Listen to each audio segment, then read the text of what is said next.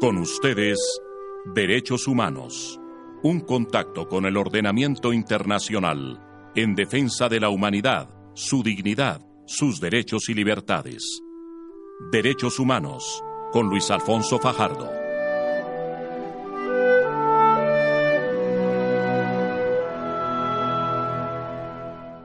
Eh, bienvenidos a los oyentes de la Voz del Derecho, del programa Derechos Humanos.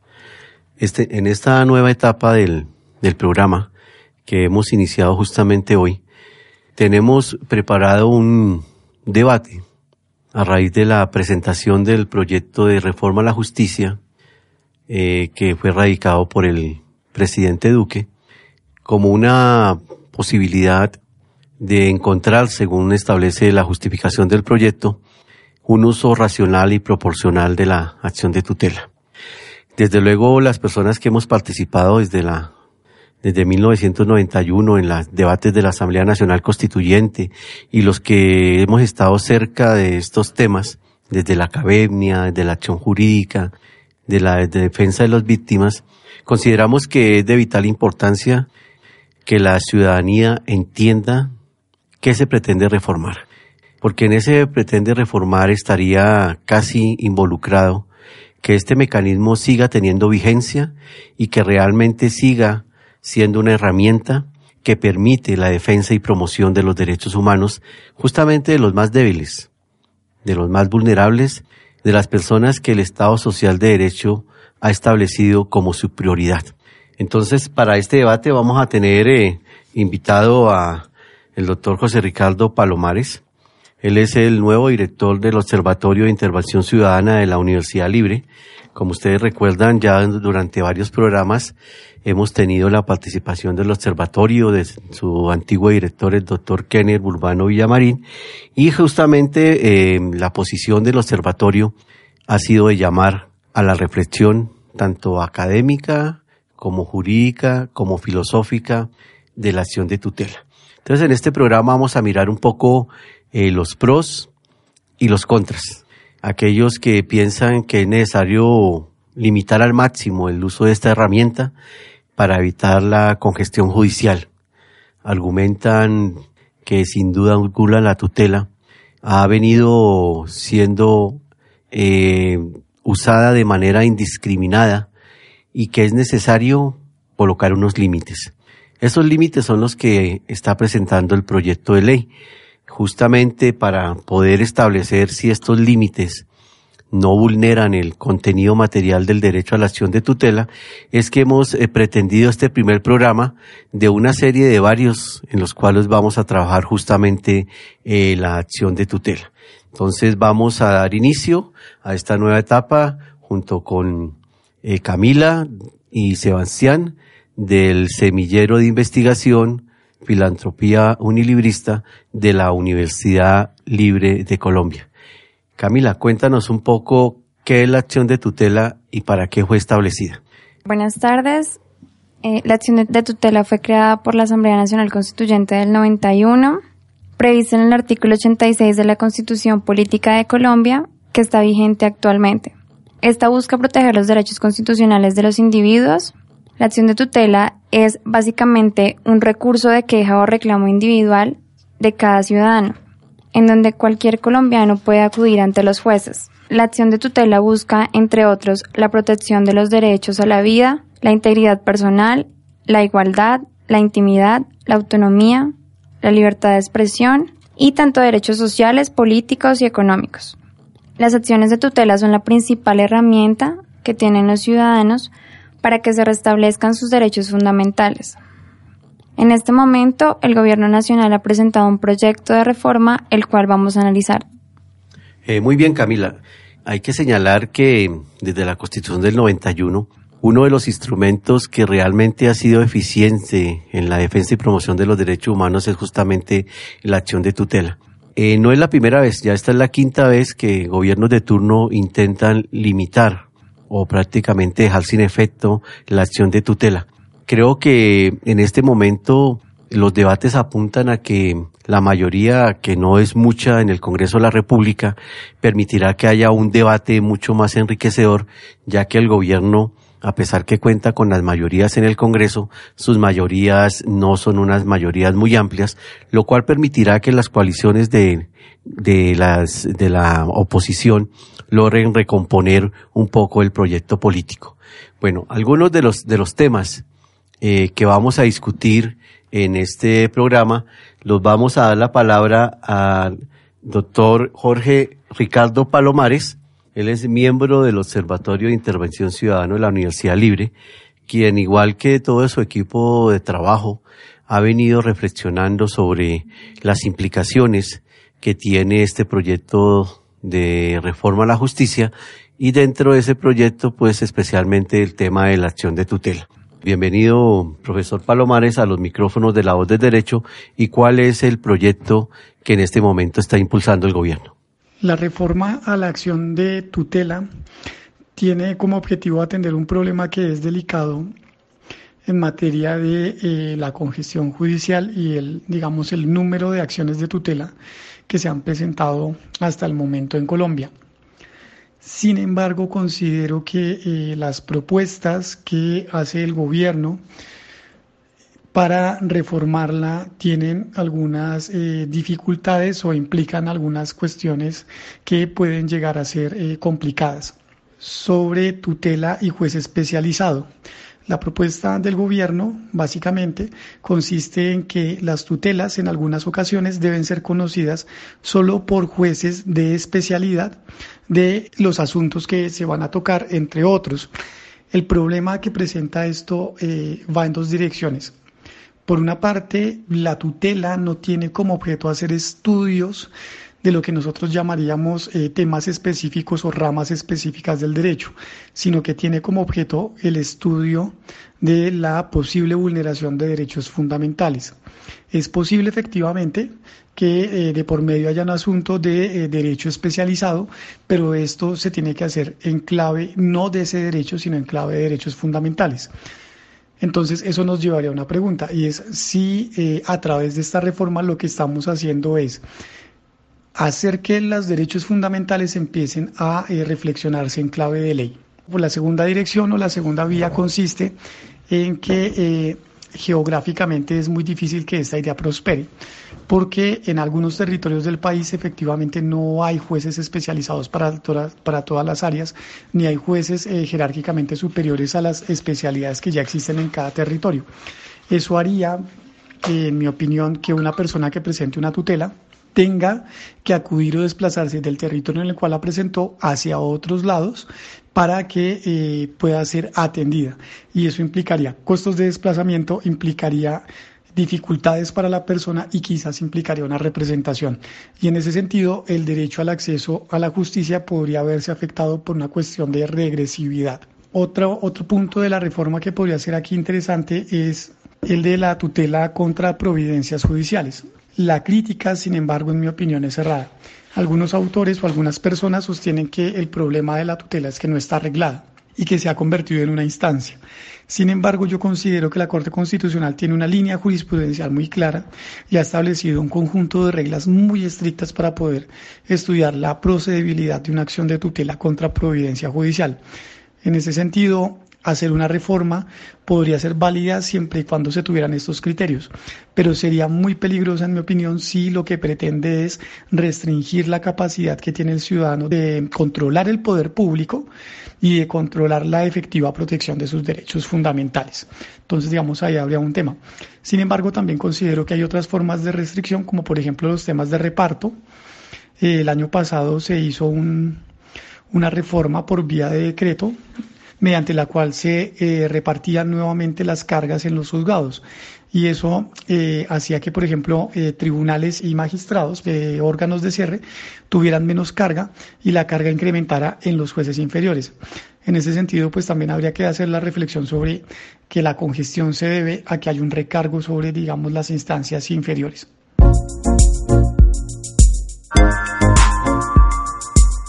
Hay un tema que es realmente importante cuando se dan los debates de la Asamblea Nacional Constituyente y se crea la acción de tutela, uno de los primeros temas que fue contemplado fue justamente el permitir el acceso a la justicia.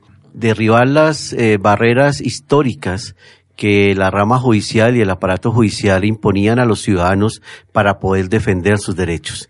Y ese acceso a la justicia implicaba mecanismos gratuitos, implicaba mecanismos idóneos, eficaces y sumarios que permitieran al ciudadano del común, sin necesidad de interponer abogado, sin necesidad de representación judicial, tener la posibilidad de restablecer y defender sus derechos.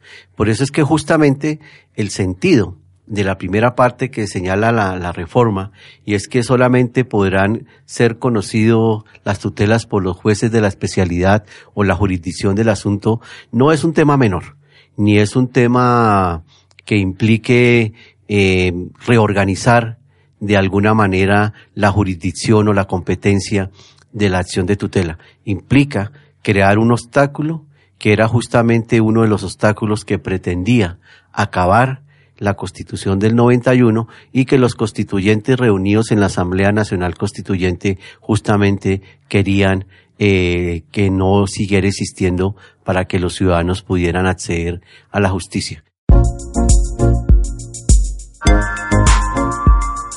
Sebastián, ¿cuáles son algunos de los aspectos para complementar la participación del, del doctor Palomares de los pros y los contras respecto al proyecto de reforma presentado por el gobierno que hace parte del, del proyecto de reforma a la justicia.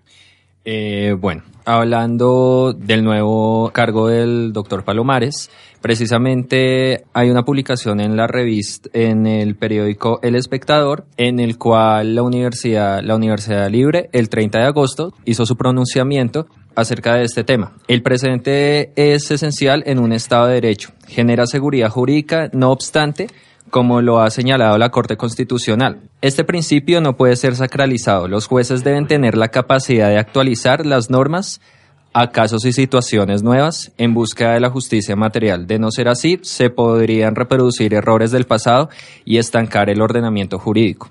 Cambio Radical, que es uno de los partidos que quiso lanzar esta propuesta, además del presidente Duque, se refirió a que la tutela la están, la están imponiendo cualquier persona por cualquier cosa. Entonces esto está llevando a que los despachos se saturen y no puedan cumplir los 10 días hábiles que están pactados para que se, se dé respuesta si se admite o se rechaza la tutela.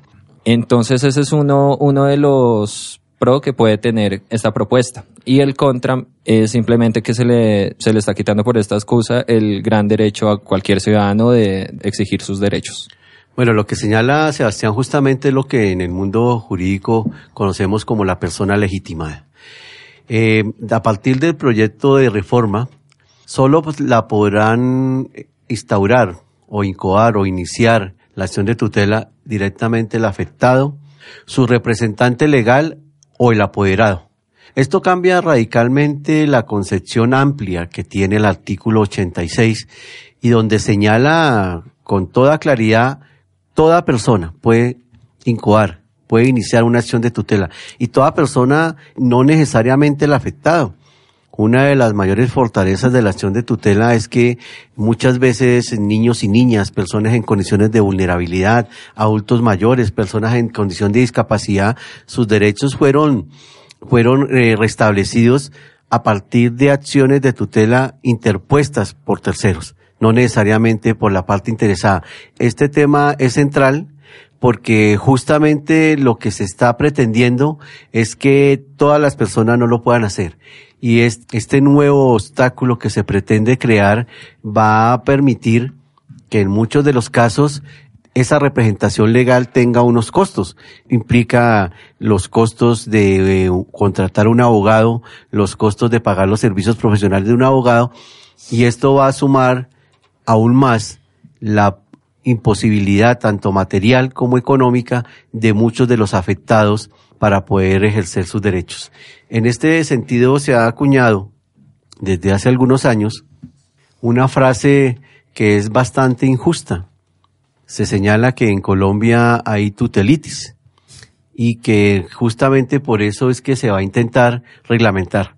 No, no es que haya tutelitis, sino que hay violatitis, es decir, que son muchísimas las violaciones de derechos humanos a los ciudadanos y por este motivo justamente es que la acción de tutela es una herramienta efectiva. Eh, otro de los debates, Sebastián, que está en este proyecto de reforma a la justicia, incluía la acción de tutela, ¿cuál es? También se, se, regula la tutela contra providencias judiciales mediante la modificación del artículo 86 de la Constitución Política. Hay varios aspectos que en materia de inmediatez, conservación, funcionalidad y jerarquía pueden ser benéficos. No obstante, estas tutelas se interpondrán mediante un abogado salvo cuando en el proceso judicial no haya sido obligatoria esta representación. De aquí se derivan varias consecuencias. La acción de tutela deja de estar al alcance de toda persona. Se trastoca el principio de informalidad y se privilegia el aparato judicial, como si las violaciones al debido proceso, la ocurrencia del error judicial, la deficiente gestión de los abogados ocurriese como muy excepcionalmente, finalmente las consecuencias recaen en los poderdantes en las personas. Básicamente, este, este punto que acaba de señalar Sebastián tiene que ver con la idea eh, muy generalizada en la rama judicial que la colocar eh, o incoar eh, tutelas contra las providencias judiciales genera el llamado choque de trenes y la congestión judicial. no obstante, este tema ha sido suficientemente resuelto por la jurisprudencia constitucional y dado que la tutela es un mecanismo excepcional. Eh, efectivamente se han presentado en algunos casos decisiones de dos tribunales de cierre que son contrarias y que podría generar eventualmente este llamado choque de trenes. Sin embargo, creo que más que perjudicial, eh, estos llamados choques de trenes han sido dinamizadores de la jurisprudencia nacional y han ido consolidando un ejercicio donde la responsabilidad de los jueces de los órganos de cierre tiene que ver necesariamente con esta reflexión del alcance de la acción de tutela. El debido proceso es un derecho fundamental y se quebranta cuando se mm, coloca un obstáculo como la imposibilidad de un ciudadano de colocar una tutela contra las providencias judiciales. Sin embargo, este tema ha venido siendo resuelto progresivamente por la Corte Constitucional y eventualmente por la Corte Suprema e incluso por el Consejo de Estado.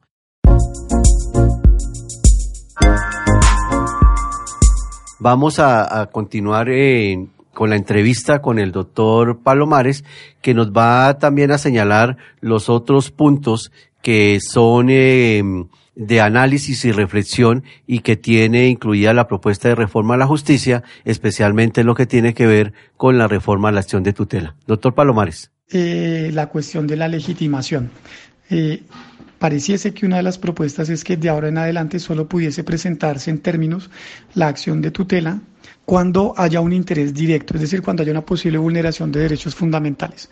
Pero el problema es que hay casos en los cuales, y esto lo ha dicho también la Corte Constitucional, en los cuales la persona por ciertas situaciones o por ciertas circunstancias no le es posible y requiere la, de la ayuda de otros, incluso requiere de la ayuda de la agencia oficiosa. Pensar eliminar la agencia oficiosa y establecer en ocasiones la carga de, de muestra de interés podría llevar también a una negación al acceso de la justicia. Esta propuesta que ya hemos analizado aquí en el en los micrófonos de la voz del derecho estaría acabando con esa posibilidad de, del derecho fundamental de acceso a la justicia eh, con unas consecuencias totalmente impredecibles y es casi volver al estado de indefensión de antes de la Constitución de 1991, donde los largos procesos judiciales, los costos económicos, los costos en tiempo, eh, generaban los obstáculos que impedían que los ciudadanos realmente pudieran eh, proteger sus, sus derechos. La voz del derecho, radio especializada, llega a todas partes por distintos conductos en la era de la tecnología. Escuche nuestras emisiones en internet www.lavozdelderecho.com, delicast.com la voz del derecho. Wonder Radio. La voz del derecho. TuneIn La voz del derecho. iVox, la voz del derecho. La tecnología puesta al servicio de la cultura, la comunicación y la legalidad. La voz del derecho. Una radio de temas y propuestas.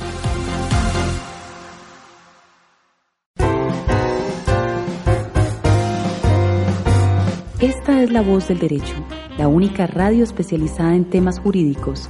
Informamos, debatimos y dialogamos sobre los hechos relevantes en las distintas disciplinas jurídicas. La Voz del Derecho, una radio de temas y propuestas. Eh, Camila, recuérdanos eh, y recuérdale a los oyentes de la voz del derecho de su programa de Derechos Humanos cuáles son esos elementos tan importantes que han hecho de la tutela uno de los mecanismos, si no el más eh, utilizado de los contemplados en la Constitución de 1991. Este mecanismo creado por la Constitución de 1991 es uno de los avances más significativos en materia de acceso a la justicia y de protección de los derechos fundamentales de las personas. La tutela no debe cambiar porque es el mejor instrumento con el que pueden contar los colombianos para defender sus derechos, teniendo en cuenta que la tutela es informal y no necesita de un abogado para su interposición y además es gratuita. También está claro que la sociedad no acepta la eliminación de la acción de tutela, por lo tanto lo que se esperaría es su preservación y mejoramiento, ya que esta es necesaria para la gente, y con la reforma lo que está haciendo es un retroceso en el sistema normativo. Parte de lo que acaba de señalar Camila es eh, los elementos que, que, cambiarían y que harían que la acción de tutela eh, fuera perdiendo su vigencia. Ese marchitamiento es de pronto la pretensión de esta reforma. El marchitamiento progresivo de la acción de tutela como una herramienta fundamental en la defensa y promoción de los derechos fundamentales Recordemos que vía acción de tutela la Corte Constitucional ha declarado como derecho fundamental el derecho a la salud. Es uno de los mayores logros en la jurisprudencia porque logró cambiar el, prácticamente el ordenamiento de la, del derecho a la salud que estaba contemplado como un derecho económico, social y cultural, y después de la, de la sentencia 760 prácticamente quedó como un derecho fundamental, es decir, que puede ser exigible de manera directa por la acción de tutela. Entonces, todos estos elementos son justamente los que vamos también a ir desarrollando progresivamente en esta serie de programas. A medida que vaya avanzando el debate, nosotros tendremos que ir también señalando algunos elementos de análisis para en defensa de la acción de tutela, como hemos llamado esta serie de programas. Sebastián, ¿qué otros aspectos contempla la reforma a la justicia, especialmente en lo referente a la acción de tutela que ha presentado el gobierno nacional? Bueno, como decía el doctor Fajardo, un, un aspecto, un aspecto fundamental en una de las ramas que fundamentalmente la tutela ayuda es en el aspecto laboral, pues curiosamente los despachos más saturados por tutelas son los despachos de los juzgados laborales. Pero este mecanismo es sin duda un logro irreversible, pero sí hay que encauzarla nuevamente a lo que fue su acertada concepción original. En vez de tramitar cuanto asunto resulte mediante tutela, lo que hay que lograr es que los procedimientos ordinarios se surtan según los plazos previstos en la ley. Los litigios deben ser resueltos en las jurisdicciones especializadas con procesos eficaces y expeditos. La reforma del gobierno no se mete por citar solo un aspecto con las potestades que se ha atribuido la Corte Constitucional desde sus primeros tiempos y que le ha permitido convertirse en la práctica en órgano legislativo muchas veces como sustituta al Congreso, otras como poder constituyente al vetar actos legislativos o de haberse elegido como una tercera instancia de la jurisdicción ordinaria en pleitos ya dirimidos mediante casación. Se entiende que el gobierno no quiera tocar estos temas, pues si lo que pretende es conceso entre las ramas del poder público, las altas cortes jamás convendrán con renunciar a semejantes suprapoderes. Pero que no se diga que estas reformas menores desvirtúan la tutela, porque lo que queda por corregir de verdadero calado sigue aún pendiente. Bueno, resumen, el primer punto, que la acción de tutela solo la conocerán los jueces de la especialidad o jurisdicción del asunto.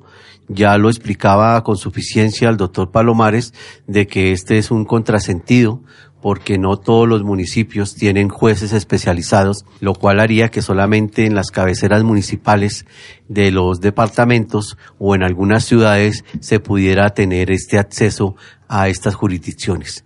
El segundo es que no se podrá interponer por cualquier persona. Es decir, la persona tiene que ser una persona que esté legitimada para poder actuar y en estos casos ya el interés de solidaridad, esa fraternidad con que muchos ciudadanos interpusieron acción de tutela de manera desinteresada para proteger los derechos humanos de otras personas que incluso no eran sus familiares, que eran niños, niñas, eh, adultos mayores, personas enfermas, eh, personas discapacitadas. Luego viene el tema de las tutelas contra provincias judiciales con el argumento pues de evitar el choque de trenes y la congestión judicial. Y el tema pues realmente importante que le vamos ahora a, reflexionar en la voz del derecho es eh, la, pretensión que tiene el, proyecto de, de, reforma a la justicia justamente de limitar esa frase del artículo 86 de la Constitución que dice que se podrá interponer en todo tiempo y lugar. Eh, nos acompaña también eh, uno de los expertos eh, que ha venido reflexionando, invitando a los medios académicos, jurídicos y políticos del país a hacer una profunda reflexión sobre este proyecto de ley de reforma a la justicia, incluida la acción de tutela. Hablamos del director del Observatorio de Intervención Ciudadana de la Universidad Libre, el doctor Kenneth Burbano Villamarín. Doctor Kenneth, bienvenido como siempre a esta su casa, el programa de Derechos Humanos de la Voz del Derecho. Doctor Fajardo, buenas tardes. Para mí es un gusto estar nuevamente en el programa y un saludo especial para todos. Bueno, doctor Kenneth, sabiendo de sus múltiples compromisos, queremos robarle dos minuticos para que usted nos cuente eh, primero el proyecto de reforma a la acción de tutela presentada por el por el gobierno del, del presidente Duque y segundo algunos de los inconvenientes que ustedes ven en la en la posible aprobación de, de, este proyecto y los riesgos que supone para para el derecho fundamental al acceso a la justicia que fue un logro histórico de la Constitución de 1991. Muy bien. El proyecto entonces lo que pretende, el, proyecto del Gobierno Nacional en materia de acción de tutela, pretende algunos aspectos, dijéramos, centrales y preocupa especialmente al Observatorio de Intervención Ciudadana Constitucional de la Universidad Libre eh, algunos puntos como los siguientes. El primero es que ya la acción de tutela no va a poder ser promovida por cualquier ciudadano, sino por aquel que esté legitimado. Ello implicaría entonces varias cosas. Uno, que solamente pudiese presentarlo el afectado en, materia de derechos fundamentales, o sea, la persona que está siendo afectada en esos derechos.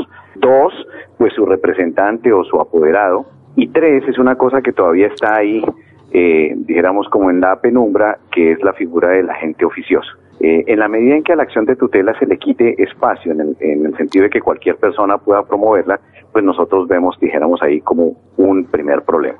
El segundo problema es que se pretende que la acción de tutela sea eh, promovida ante los despachos que sean de especialidad de la materia de la cual se va a tratar. Me explico. Si se trata de una acción de tutela que tenga materia laboral, va a conocer el juez laboral. Si se trata de una acción de tutela que sea en materia civil, va a conocer el juez civil. Pero ahí tiene eso algunos inconvenientes. Primero, no en todos los despachos de Colombia hay jueces especializados. Por ejemplo, no en todos hay jueces administrativos ni hay jueces de familia. Y segundo, hay algunos asuntos que sí son vulneraciones de derechos fundamentales, pero que no tienen una especialidad definida. Por ejemplo, ¿cómo hacer para invocar el libre desarrollo a la personalidad? ¿Eso a qué juez le corresponde? ¿Cómo hacer para invocar, por ejemplo, la libertad de circulación y locomoción? ¿Eso qué es? Civil, penal, laboral o dijéramos los que tienen que ver sobre debido proceso. Entonces, eso tiene inconvenientes. Y la última sería también la que tiene que ver con tutela contra providencias judiciales, que es un asunto que ha sido perfectamente decantado por parte de la jurisprudencia constitucional, en el sentido de que la acción de tutela, cuando es contra providencias judiciales, es excepcional. Eso ya lo tiene definida la Corte. Pero eh, es posible que se puedan presentar transgresiones al derecho al debido proceso por parte de los señores jueces de la República porque los jueces no son infalibles. Entonces, si se ponen tantos requisitos que, que, se vuelva imposible o muy dificultoso promover acciones de tutela contra esas providencias eh, judiciales, pues sencillamente también se perdería un espacio muy valioso en materia de acción de tutela.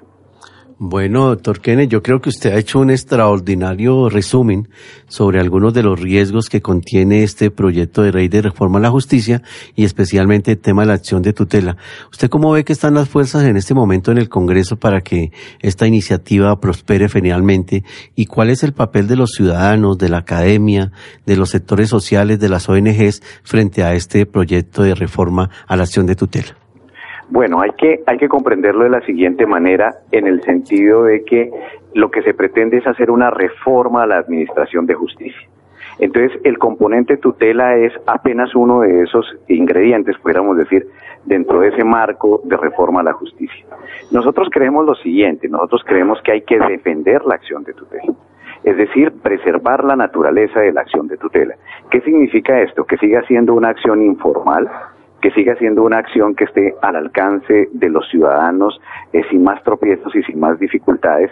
Y en la medida en que esa, esa figura de la acción de tutela informal al alcance de los ciudadanos se vea afectada, sería mejor preservar la acción de tutela como se tiene ahora.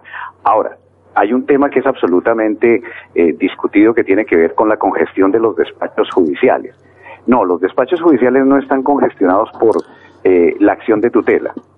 Despachos judiciales están congestionados por la gran cantidad de vulneración de derechos fundamentales que se presentan. Entonces, la idea sería, por ejemplo, atacar lo que genera las vulneraciones de los derechos. Por ejemplo, hay muchas tutelas en materia de salud, muchas tutelas en materia laboral. Entonces, ocupémonos más bien para que el servicio de salud se preste adecuadamente para que la gente no tenga que acudir a los despachos judiciales porque creo que para nadie ni es un deporte ni resulta agradable estar en los despachos judiciales. Y por último, hay un asunto que también eh, pues nos ha preocupado que tiene que ver con las famosas reglas de reparto de la acción de tutela. Yo le podría citar a usted, por ejemplo, la última reforma que se hizo a 30 de noviembre del año pasado, que fue algo que dejó desconcertados a los operadores judiciales se descongestionaron las cortes en materia de tutela y se congestionaron los juzgados municipales y el circuito como si esos juzgados no hubiesen tenido trabajo o ya no estuviesen congestionados. Entonces, a estas reformas a la justicia les hace falta base de la justicia. Eh, le hace falta dialogarlo con los empleados judiciales, con los jueces municipales y no solamente dijéramos que vengan las ideas de las altas cortes. Bueno, doctor Kenneth Urbano Villamarín, director del Observatorio de Intervención Ciudadana Constitucional de la Universidad Libre. Muchas gracias nuevamente por estar acá en La Voz del Derecho en el programa de Derechos Humanos. El programa de Derechos Humanos es un programa que tiene una excelente pedagogía y además que ayuda mucho a los ciudadanos. Doctor Fajardo, para usted un abrazo desde la Universidad Libre.